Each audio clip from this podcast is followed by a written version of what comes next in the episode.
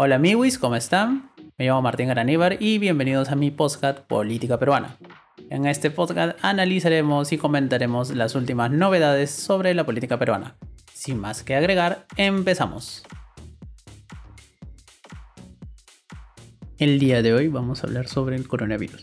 Y francamente ya es el colmo que a estas alturas del partido, a estas alturas de la pandemia, tengamos que dedicar un podcast especial para hablar únicamente sobre la pandemia, sobre el COVID-19. Porque ya ha pasado un año, ya deberíamos saber que el coronavirus es real, que es un virus que existe, que está matando a muchísima gente, que hay más de 2 millones de muertos en todo el mundo, que hay cientos de millones de contagiados que mucha gente anda sufriendo, que las camas de los hospitales en Perú están colapsadas, pero hasta el día de hoy hay gente que niega el virus, que dice que no existe, que es un invento, entonces ya es el colmo, ¿no? Y también están los que dicen, bueno, el virus existe, pero no toman las medidas de protección necesarias. Y hay gente que hasta el día de hoy no sabe usar bien una mascarilla, o sea, ya es el colmo, en verdad. Y para eso vamos a dividir el podcast en tres partes, ¿no? Primero vamos a hablar de los negacionistas, los peligros que representa un negacionista y el por qué un negacionista es un negacionista, ¿no? También hay una cierta lógica detrás de ello. Después vamos a hablar sobre la cuarentena, que si sirve, que si no sirve, que si está bien hecha, que si está mal hecha. Acá las opiniones van a ser variables porque hay muchos ejemplos a nivel mundial. Y por último, vamos a hablar de las vacunas y por qué es importante que te vacunes. Así que sin más que agregar, empezamos. En esta parte vamos a hablar sobre los negacionistas y lo que representan y por qué creen lo que creen. Entonces empezamos. Antes que nada vamos a dar cifras actualizadas al momento, ¿no? Acá son la 1 y 34 del 2 de febrero, hora de Madrid. Entonces son 6 horas menos.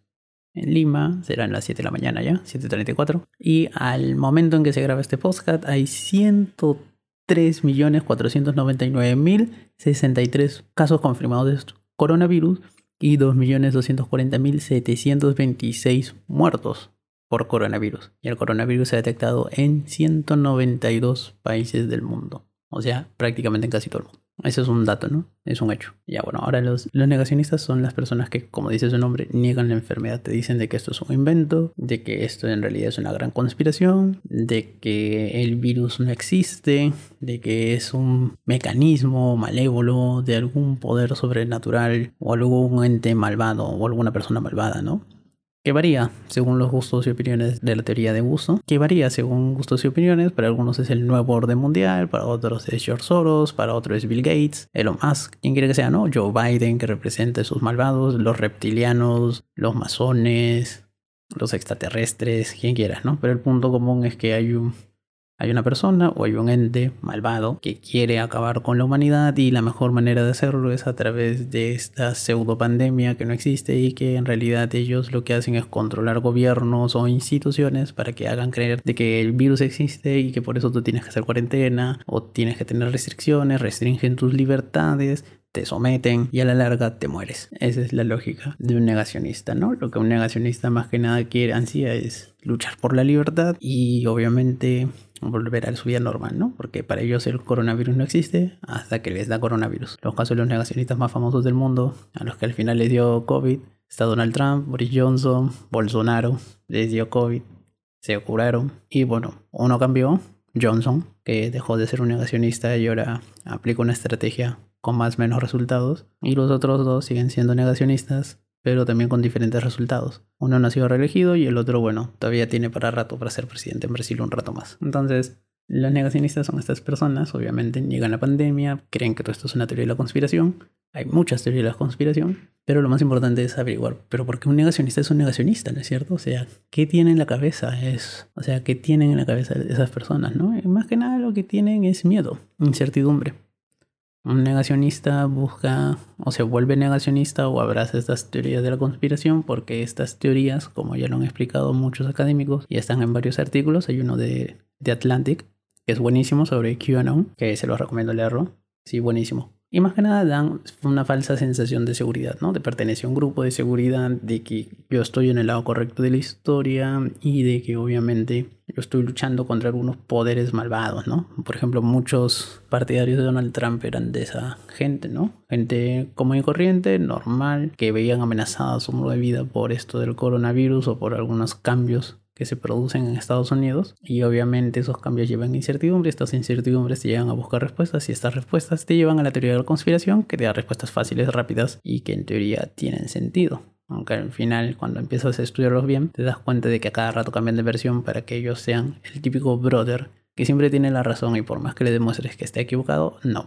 El brother siempre va a tener la razón. Entonces es el contrero del grupo el que se cree no el que se cree, ¿no? Pero el que siempre busca tener la razón. Entonces, esta gente simplemente lo que hacen es, es un círculo vicioso. Te metes a la teoría de la conspiración, te da respuestas, después tú ves que algo está fallando, entonces te vuelven a dar otra respuesta. Y así, ¿no? Entonces llegas a un círculo, a un círculo vicioso en el que tú siempre vas a tener la respuesta correcta o te va, o tu grupo tu conspiración favorita te va a la respuesta, la respuesta adecuada en el momento adecuado que va a responder esas dudas y obviamente los que te demuestren o te quieran hacer creer de que, de que esa teoría está mal o que hay unos fallos en su lógica son los son los otros, ¿no? Es el enemigo, son las fake news y esto fue ejemplificado perfectamente por Donald Trump. Donald Trump era un experto en estas liades, era un experto comunicando estas cosas, vendiendo ideas, o sea, vendiendo ideas fáciles a la población, eslogans repetitivos y eso es algo no que inventó Trump, pero que él aprovechó algo que ya existía obviamente para sus fines personales y políticos y eso es importante. ¿no? De saber. El negacionista no es el tonto, en realidad. Eh, son, hay personas de todo académico, ¿no? De todo nivel socioeconómico, en realidad. Tú puedes encontrar conspiranoicos o fanáticos de la teoría de la conspiración, fanáticos de QAnon, desde las clases más altas hasta las clases más populares. Obviamente esta gente que apoya esas teorías tiene ciertas o comparte ciertos rasgos en común, pero no es que sea algo exclusivo de la clase alta o la clase baja, no, nada que ver. Entonces esta gente siempre comparte ciertos temores de que el mundo en el que ha crecido o el orden que ellos creían que estaba bien se va desmoronando de a poco por varios factores la pandemia solo lo único que ha hecho es agravar esos factores y por eso, plum, abrazan una teoría de la conspiración. Y se vuelven fanáticos en realidad. Este tipo de personas se vuelven fanáticas. Si tú los conoces en personas, son muy buena gente, son amables, simpáticos. Pero cuando abrazan esa teoría de la conspiración, se vuelven fanáticos. Así como hay fanáticos religiosos, hay fanáticos conspiranoicos. Y es lo mismo, son fanáticos. Por eso es un peligro, porque al final a esta gente le andan diciendo de que esto es una mentira, esto es una invención, de que esto no existe, de que el virus no está, o que el virus fue creado en un laboratorio chino y que en realidad es una arma de propaganda y que estamos en parte de una guerra y de que fulano tal era obviamente como una especie de mesías, salvador, alguien que está luchando contra esos poderes malvados. Ahí ese tipo va a empezar a creer cualquier tontería o como dicen acá en España cualquier chorrada y ahí estamos, ¿vale? Porque después no van a usar las mascarillas que es lo que hace un negacionista. No respeta la distancia social, no respeta los aforos, es el que se va a fiestas, ¿no? O sea, los que se van a juerga, salen de viaje y hacen su vida como si no pasara nada, o son idiotas, gilipollas, gente que le importa un comino al resto, que dicen, no, mi libertad individual y punto. O son negacionistas, ¿no? Que te dicen, como eso no existe, yo voy a hacer mi vida normal. Y después son los que te salen a marchar, los que están en contra de la cuarentena, los antivacunas, todas esas cosas, ¿no? Ellos son como que dicen, no pasa nada, sigamos la vida normal. Y si te mueres, te mueres, ¿no? Punto. Entonces, por eso son un peligro, porque son un peligro para la implementación de políticas públicas de salud, campañas nacionales de vacunación. Por eso son un peligro. Por eso a los negacionistas hay que combatirlos pero no apelando a un lado racional, sino a un lado, o sea, emotivo. Hay que darle certezas de algunas cosas, porque si no, si simplemente vamos al lado racional diciendo, oye, tú estás mal por esto, esto, esto, esto, esto, eso lo único que va a hacer es va a reforzar lo que ese brother cree y lo va a volver posiblemente más radical. Esa es la primera parte. Ahora en la segunda parte vamos a hablar sobre la cuarentena. Si la cuarentena es efectiva, si las cuarentenas han salvado vidas o no, si las cuarentenas han servido, qué se hizo bien una cuarentena, qué están haciendo ahora con la nueva cuarentena. Vamos a especificar sobre todo el caso de Lima, que es nivel extremo y los niveles muy altos. Está la dicotomía entre la economía o la vida, qué se debe hacer en estos casos y vamos a ver cómo lo han hecho otros países. Para empezar, tenemos que ver si las cuarentenas efectivamente han funcionado o no en otros países del mundo y para eso nos vamos a la experiencia comparada. ¿Cómo han vivido cuarentena otros países? Países que han aplicado cuarentenas y qué tipos de cuarentena hay, ¿no? Para empezar, tenemos los países como China, de hecho, donde empezó todo esto del coronavirus, que han aplicado de las cuarentenas más estrictas del mundo. O sea, cuando te meten el floro de que Perú ha hecho unas cuarentenas más estrictas, en teoría sí, en la práctica no. En cambio, en China y en otros países asiáticos que ya tenían experiencia previas con este tipo de pandemias, ellos sí han aplicado una cuarentena mucho más fuerte, ¿no? Ellos sí han aplicado un tema de, controles muy estrictos, o sea, los, chinos sobre todo son súper rayados con el tema de quién sale, quién no sale, que puede salir por determinadas zonas, que necesitas un código especial que se genera por QR o como una verificación de que no tienes COVID para salir inclusive del bloque de apartamentos en el que vives. Entonces los, los, chinos en ese sentido son muy extremos, ¿no? Ya eso es por características propias del país, que obviamente no vamos a mencionar ahora, pero digamos por las propias características de cómo es la vida en China, para los chinos es mucho más fácil controlar a su población y obviamente esto les ha ayudado a que cuando han implementado sus cuarentenas tengan un control estricto sobre su población. Y obviamente eso ha dado resultados en el mediano plazo, ¿no? O sea, los chinos han estado durante meses confinados literalmente en una cuarentena ultra estricta. Eh, cuarentenas generales primero, después han sido focalizadas pero cuarentenas al fin y al cabo muy estrictas que las han cumplido literalmente al pie de la letra. Esto es por un tema más de política y de idiosincrasia de, de la población en China,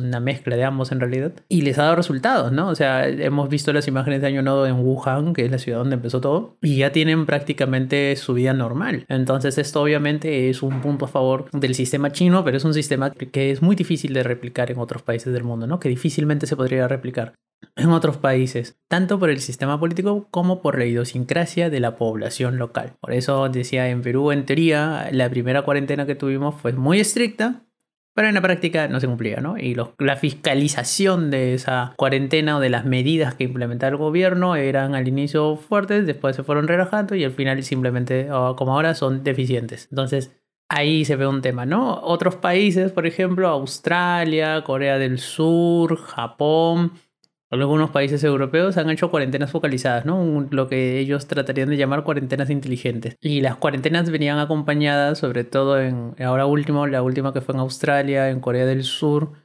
han sido cuarentenas muy focalizadas, muy fuertes, muy controladas, dicho sea de paso, y lo combinaban con un rastreo masivo, ¿no? Eh, testeos masivos, rastreo de posibles contagios, o sea, ellos tenían una buena infraestructura, tanto sanitaria como de control, y un buen control de las cuarentenas, un buen control de los casos, entonces ellos sí han sabido atajar mejor, y bueno, Australia ahora ya tiene unos buenos resultados, ya han cortado bastante fuerte su segunda ola, y los países literalmente que son dignos de resaltar en este tema son Nueva Zelanda y Taiwán. Taiwán ha tenido una política muy inteligente. Ellos sabían de que son una isla muy pequeña, muy densamente poblada y que si les caía el coronavirus y no actuaban rápido, se iban a ir literalmente al diablo. ¿Qué es lo que hicieron?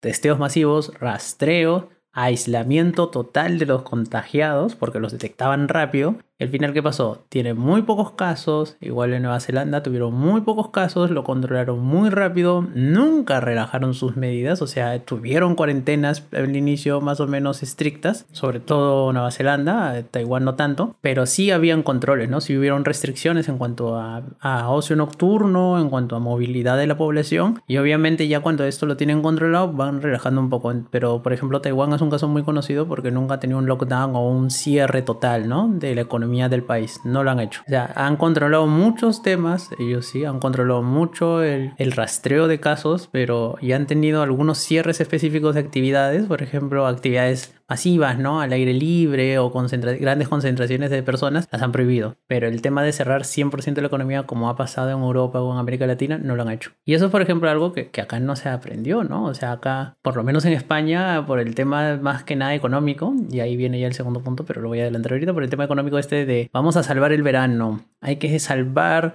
la Navidad, ¿no? O sea, en tema de actividad económica, que son actividades acá que mueven mucho dinero España y otros países europeos como Italia Francia vive muchísimo del turismo, el turismo aporta muchísimo a la economía, entonces había la dicotomía, no, hay que salvar estas actividades.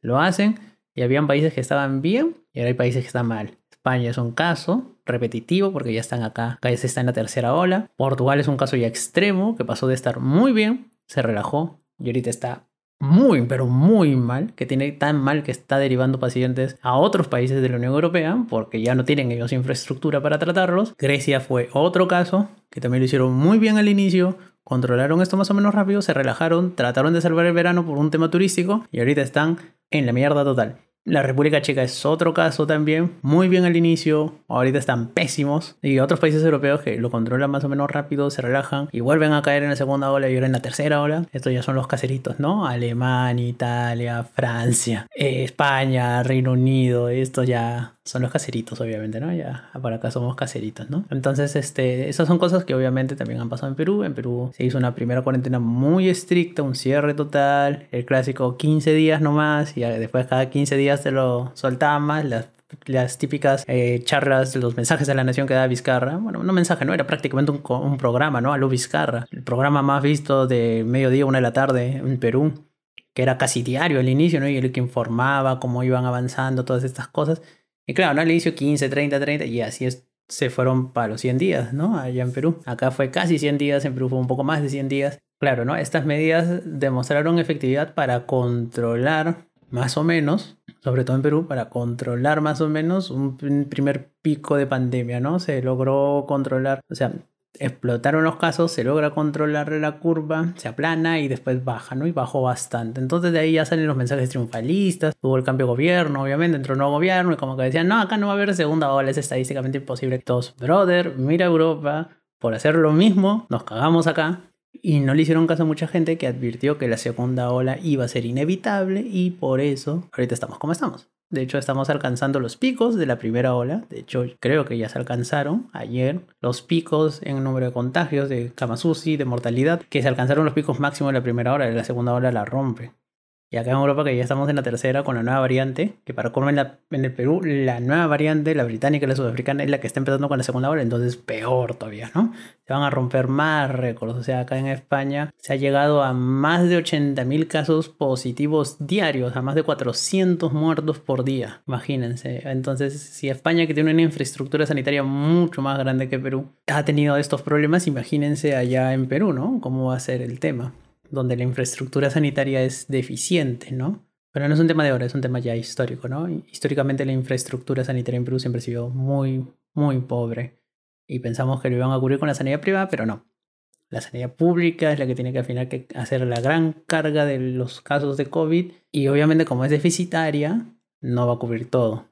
Por eso ahí está la gente pidiendo oxígeno, rogando por cama UCI, todas esas cosas, ¿no? Pero mi punto es, las cuarentenas, como han estado planteando en Perú, no han funcionado mucho. De hecho, por eso ahora el gobierno, cuando ha planteado estas nuevas medidas en el nivel extremo, limita mucho el tema de movilidad, ¿no? En teoría nadie debería salir en su casa porque la inmovilización social es todo el día y solamente podrían salir máximo en una franja de horaria que es de 6 a 6, una hora al día para salir a compras, para comprar comida, para pasear cerca, para hacer deporte. En teoría, una persona por familia debería salir a hacer las compras. En teoría, está prohibido el uso de coches particulares, de carros particulares. En teoría, solamente puedes salir a pasear con tu mascota o hacer deporte cerca a tu casa una hora al día. En teoría, digo, ¿no? Porque en la práctica, al final la gente sale, sale sin mascarilla, con la mascarilla mal puesta. No respetan el tema de una hora, además la fiscalización, ¿quién supervisa que uno esté efectivamente cumpliendo eso, que esté cerca a su domicilio, ¿no? La policía, que sigue francamente en abierta rebeldía con el gobierno, los militares, no, los militares desde que hubo un incidente inicios de la primera cuarentena ya como que les restaron protagonismo y ahora la gente como que les vale madre, les les viene. Y claro, hay gente que si hace caso a las disposiciones del gobierno, no salen, se quedan en sus casas, salen una vez por semana o sale una persona a hacer compras, pero hay gente que tiene los recursos para poder aguantar una cuarentena, ¿no? Para poder estar encerrado en su casa, hacer teletrabajo. Y la gran mayoría de las personas no tienen eso, viven del día a día, es un tema ya más de cómo es la realidad económica, la realidad del empleo en Perú. Y obviamente esa gente no puede estar encerrada 15 días sin recibir un bono, ¿no? Y los bonos recién se van a empezar a pagar a partir del 15 de febrero, entonces esa gente está obviamente que tiene que salir ya prácticamente por necesidad, ¿no? Están, claro, como digo, hay el grupo que, que no respeta las normas porque no le da la gana y hay el grupo que no respeta las normas pero prácticamente por necesidad, ¿no? O sea, si a esa gente le dieras un bono ahora, muy posiblemente se queden encerradas en sus casas. Y bueno, también habrán los que reciben el bono, igual van a querer salir. El punto es que la cuarentena ahora es muy distinta a la primera, ¿no? Ya se permiten actividades, por ejemplo, lo que son los restaurantes, este, no nada para, para comer, pero sí para llevar. El delivery funciona. En la primera cuarentena, durante un buen tiempo, los deliveries estuvieron prohibidos, los restaurantes estaban cerrados y eso se activó, ¿no? O sea, con las fases 1 y 2. Ahora las actividades económicas que estaban permitidas en fase 1 y 2 siguen funcionando, ¿no? O sea, servicios esenciales, mercados, restaurantes, notarías, bancos, construcción, industria, pesca, bueno, en los lugares donde hay obviamente el litoral, siguen funcionando normal. O sea, si sus actividades van a permitir y la gente obviamente que trabaja en estas actividades económicas va a poder seguir laborando, van a tener que tramitar su base, pero van a poder seguir trabajando. Entonces hay diferencias, ¿no? Este es como que se, trató, se trata de hacer una cuarentena eficiente, ¿no? Pero independientemente de que hagamos una cuarentena súper estricta o tratemos de hacer una cuarentena súper estricta como los chinos, a que tratemos de hacer una cuarentena inteligente, faltan pero muchas cosas. Uno, falta fiscalización. No hay fiscalización de eso, ¿no? ¿Quién supervisa que uno realmente está cumpliendo las normas? Que no está saliendo más de una hora. En China lo pueden hacer porque literalmente allá te tienen monitoreado por todo. En Perú no se puede hacer, o sea, es muy difícil, ¿no? Entonces no, no, no, no se puede implementar, ¿no? La policía, o sea, hay suficientes efectivos para que supervisen todo eso como si fuera un gran hermano,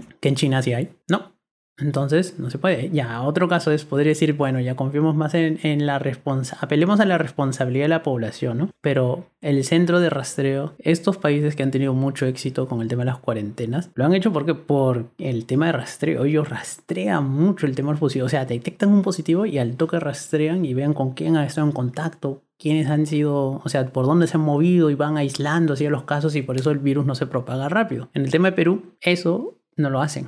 Y es muy difícil que se implemente a estas alturas. Entonces, ¿la cuarentena va a servir en realidad? Yo creo que no tanto la cuarentena va a servir, ¿no? Pero, o sea, igual hay que hacerle caso al gobierno, ¿no? En este sentido de la cuarentena. Y hay que evitar salir y todas estas cosas, ¿no? Pero, o sea, si tú apelas a la responsabilidad de la población, es que la población tiene que ser responsable, pero no es solamente apelar a la responsabilidad de la población, también hay que, hay que ver un rol de fiscalización de las autoridades. Y eso es lo que no hay hasta ahora, ¿no? Entonces, si vemos esta dicotomía entre salvar la economía y salvar la salud, al final la economía siempre hunde la salud. Y esto se ha visto, el mejor ejemplo es Europa y los Estados Unidos, por ejemplo, ¿no? Salvar la economía, salvar la economía, los gringos, a diferencia de los europeos, han tenido todo abierto durante todo el tiempo, han hecho muy pocos lockdowns, o sea, han hecho muy, muy pocos eh, confinamientos, muy poquitos allá, son muy reacios inclusive hasta llevar mascarilla, pero ya es por otro tema que lo expliqué en el primer bloque. Y miren cómo están los gringos, ¿no? O sea, su economía se hundió igual, su economía, bueno, no se hundió tanto, pero se hundió.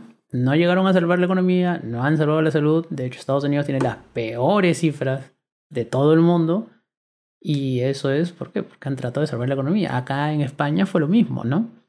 El mejor ejemplo es lo de la campaña Navidad. Acá en Navidad se mueve muchísimo dinero, ¿no? Por un montón de temas. Viajes al interior de España, regalos, compras, las rebajas, las cenas de empresas. O sea, para muchos sectores eh, la Navidad es una temporada fuerte de ventas y es una temporada donde hay mucha actividad económica. Acá en España, a inicios de diciembre, habían buenas cifras, de hecho eran una de las mejores de toda Europa. Eh, la tasa de positividad era muy baja, la tasa de incidencia también era muy baja, entonces la gente se relaja, bueno, mejor dicho, las autoridades se relajaron y dijeron hay que salvar la Navidad, ¿no? La campaña de Navidad. Se permiten visitas, se permiten cenas familiares, que se junte más gente, ¿no? Pero es solamente entre familia, no o convivientes, no amigos. A la gente le importó tres pepinos, se juntaron, se mezclaron, relajaron, no usaban mascarilla, todas esas cosas y al final pasó lo que tenía que pasar. Los casos empiezan a disparar, de nuevo hay una presión hospitalaria alta, la tasa de positividad alza, se dispara la tasa de incidencia acumulada, se disparan los números de contagiados, se disparan los muertos, la presión en camas UCI y en la presión hospitalaria crece, las camas UCI se empiezan a escasear, se vuelven a armar hospitales de campaña otra vez para atender casos de coronavirus. Comunidades autónomas que no tenían mucha incidencia tienen ahora una incidencia altísima y entonces es eso, ¿no? Y como siempre Madrid tiene las peores cifras de todo porque por acá se relajó mucho, se permitió que las reuniones fueran con muchas personas, se trató hasta el final de evitar un cierre del sector de la hostelería, restauración, o sea, restaurantes, bares, pubs, todo esto. Se evitó de cerrar, de cerrar este sector hasta el último, cuando ya era inevitable que lo cierren, lo han cerrado, el toque queda se amplió, entonces ya, pero ya era muy tarde, ¿no? La incidencia ya estaba disparada y como siempre Madrid actúa mal y actúa tarde, que esa ha sido también una constante durante la cuarentena, ¿no? Entonces Perú también tiene que aprender estas cosas que pasan en Europa, ¿no? No tiene que imitar estos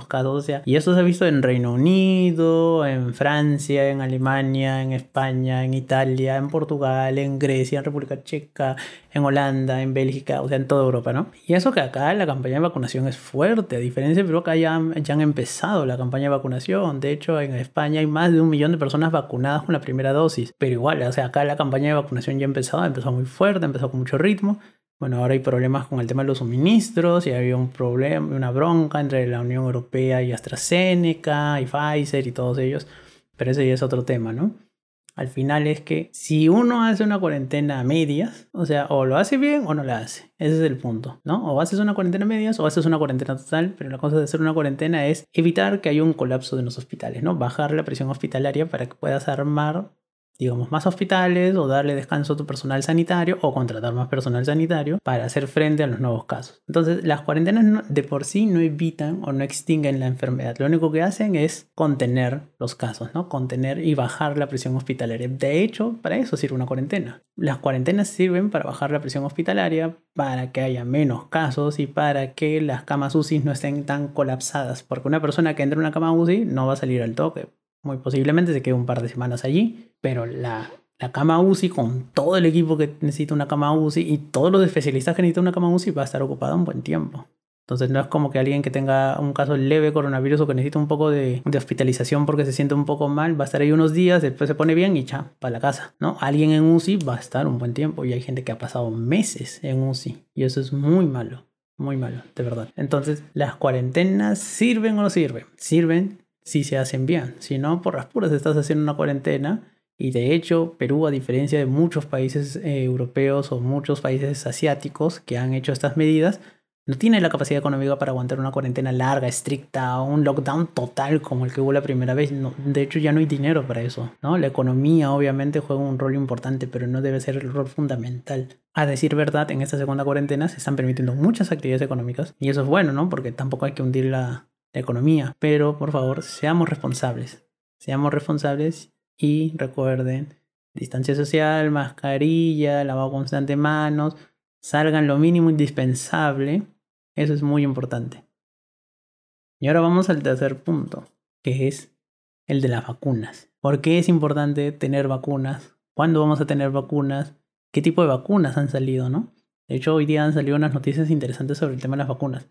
Y de eso vamos a hablar a continuación. Y ahora en el tema de las vacunas vamos a hablar sobre primero las vacunas, la importancia de la vacunación, por qué las vacunas son seguras, etcétera, etcétera, ¿no? Pero vamos a hacerlo rápido. Nada más para empezar, las vacunas está demostrado históricamente que funcionan. Entonces, no hay mucho que darle vuelta. Las vacunas sirven, han servido bastante. De hecho, hay enfermedades que se han controlado mucho. Hay una enfermedad que literalmente se extinguió por el tema de la campaña mundial de vacunación. Y algo muy importante, si queremos retomar la vida tal y como la teníamos antes del coronavirus, tenemos que vacunarnos todos. O sea, tiene que ser más del 75% de la población mundial que tiene que estar vacunada para que podamos volver a tener una vida normal. Si no, olvídalo, vamos a seguir con este trío floja, con estos confinamientos selectivos, con que a veces vamos a estar confinados y otras veces no, prohibición de viajar, todas esas cosas. Se tiene que vacunar todo el mundo, te guste o no te guste. Pero vamos a empezar hablando por las vacunas, ¿no es cierto? Hay varios tipos de vacunas, está la de Pfizer, la AstraZeneca, la de Moderna, la Gamaleya, que es la rusa, la Sputnik 5, el Sinopharm, que es la china. Entonces, tenemos todos estos tipos de vacunas que ya están probadas, que ya funcionan, que tienen distintos grados de efectividad. También está la de Johnson Johnson, que esa todavía no está, está en sus fases finales, pero ahí va, ¿no? También me he olvidado Johnson Johnson. Pero tenemos varias vacunas y de hecho lo que les decía hace un rato en el, eh, al inicio del post era de que las noticias que habían salido justamente sobre la vacuna rusa, que habían sido publicadas en la revista The Lancet, que era por dos investigadores británicos independientes y que estaban confirmando la efectividad del 92% respecto a esta vacuna, que utiliza ARN y otros virus modificados que hacen que el cuerpo crea que tiene coronavirus y genera una respuesta inmunológica muy alta. Y eso es algo muy importante, obviamente, ¿no? Ya están a nivel de la vacuna de Pfizer, que es hasta el momento la más efectiva, ¿no? O sea, está Pfizer, está esta, la rusa, y de ahí sigue la de Moderna. Entonces, vamos vamos, vamos por buen camino en ese sentido, ¿no? Ese es uno. Lo otro es importante la campaña de vacunación. ¿Por qué? Porque mientras más gente esté vacunada, más pronto vamos a volver a la vida normal. El otro punto es Perú, ¿qué está haciendo con las vacunas? ¿no? O sea, tenemos buenas noticias porque ya tenemos un lote de vacunas chinas que van a llegar la próxima semana. Ya sabemos que en ese primer trimestre significa que para marzo posiblemente las vacunas de COVAX Facility van a llegar, que ya hay un preacuerdo o creo que es un acuerdo con Pfizer, que están tanteando también con otros laboratorios, con Moderna, con AstraZeneca, con Gamaleya. Entonces eso es bueno, ¿no? Y ahora que ya salieron estas informaciones sobre la vacuna rusa es algo que no podemos dejar de ver, ¿no? O sea, México, Venezuela, Bolivia, Argentina ya tienen vacunas y están empezando sus campañas de vacunación porque están usando la vacuna rusa. Así de simple. Nadie daba un céntimo por la vacuna rusa, pero ahora demuestra de que no solamente fueron los primeros en patentarla, sino que su vacuna es efectiva. Y, brother, o sea, en estos momentos vale usar cualquier vacuna que sea efectiva y eficaz y que demuestre resultados. Y esta vacuna está demostrando resultados. Entonces, a la vacuna rusa no hay que ponerle asco, ¿no? O sea, en base a datos científicos, en base a datos médicos, hay que hacer resultados y esta vacuna está funcionando. Entonces, ¿por qué es importante una campaña de vacunación? Para volver a la vida normal, para que se reactive la economía, para que todos volvamos a volver a una cierta normalidad. Eso es uno. Lo otro es, o sea, aparte de la normalidad, es el tema económico. Y acá también juegan contra los antivacunas, o sea, dentro de nuestros amiguis conspiranoicos, QAnon, reptilianos y toda esta onda que ya expliqué antes de los negacionistas, los antivacunas también. Esta es gente que nunca creyó en la vacuna y que no se va a poner la vacuna muy probablemente. Y por más que uno lo trate de, bueno, salvo que lo obliguen, se van a poner ahí recién la vacuna. Pero si es la vacuna es voluntaria, no se lo van a poner por nada del mundo. Claro, ellos van a estar fregados por un lado y van a fregar a todo el mundo también. Porque hasta que no se alcance un nivel mínimo de gente inmunizada, no se va a poder volver a la vida normal. Y aparte, mientras más tiempo se demore, y esto es lo que dicen muchos científicos, mientras más tiempo se demore el mundo en vacunarse, o sea, en que la población mundial esté vacunada, se van a desarrollar más variantes del coronavirus, que es lo que normalmente hace un virus. Un virus, muta. Pero si no estamos vacunados, si no tenemos las defensas, esos, esos nuevas mutaciones van a afectarnos y las vacunas que posiblemente tengamos ahora ya no sean eficaces para las nuevas variantes. Entonces es importante eso. Como se dan cuenta, las vacunas son súper importantes. Esto es un alegato a favor de la vacunación es importante la vacunación si quieres volver a tu vida normal, si quieres volver de viaje a la playa, reunirte con tus patas, visitar a familiares, irte a un concierto, jugar una pichanga, volver al estadio, lo que sea que te gustaba hacer antes de la cuarentena, vacunarte tú debes. Y por eso es muy importante. Te vacunas, son solamente dos pinchazos, nunca más te vas a tener que vacunar de coronavirus en tu vida, siempre y cuando nos vacunemos rápido y no se desarrollen nuevas variantes. Y con eso, felices y contentos todos. Además, no te va a costar ni un centavo. Entonces, con eso, felices y contentos todos y volvemos a nuestras vidas ordinarias. Por eso es importante que te vacunes. Creas o no creas en las vacunas, simplemente son dos pinchazos y punto. Nada más. Si eres una persona chévere, vas a seguir siendo chévere. Y si eres un gilipollas, seguirás siendo un gilipollas. Solo que ahora serás un gilipollas vacunado. Y por eso es importante que te vacunes. No te va a cambiar en nada de hecho, hay un artículo muy bueno en el New York Times que explica cómo funcionan todas las vacunas que he mencionado y qué tecnología usan y cuáles son posibles efectos secundarios. Ninguno tiene ningún efecto secundario grave, ¿no? Y nada, eso es más o menos todo. Por ahora, este ha sido un post, os han dado cuenta, más o menos largo sobre coronavirus. Y después de esto, ahora sí, porque parece que ya periodo de tachas ya terminó todo eso, entonces las listas ya están oleadas y sacramentadas y empezamos con nuestra segunda temporada que va a ser campaña electoral. Ahí tenemos candidatos que se van perfilando, Forsyth sigue primero aunque bajando, Vero y Lescano están subiendo, Guzmán bajando, Keiko sigue ahí con su núcleo duro y van perfilándose ciertas tendencias, ¿no? Por lo menos ahora que esta campaña recién empieza, muchachos. Las elecciones son en abril todavía y marzo es el... Eh, ahora febrero y marzo son los meses decisivos. Y obviamente como todas las encuestas parecen indicar, va a haber segunda vuelta y vamos a ver quién pasa segunda vuelta. Eso lo veremos en el siguiente episodio, cuando ya empecemos con la campaña electoral. Así que nada, gracias por escuchar mi podcast y me despido. Mi nombre es Martín Graníbar y este fue mi podcast Política Peruana. Bye bye.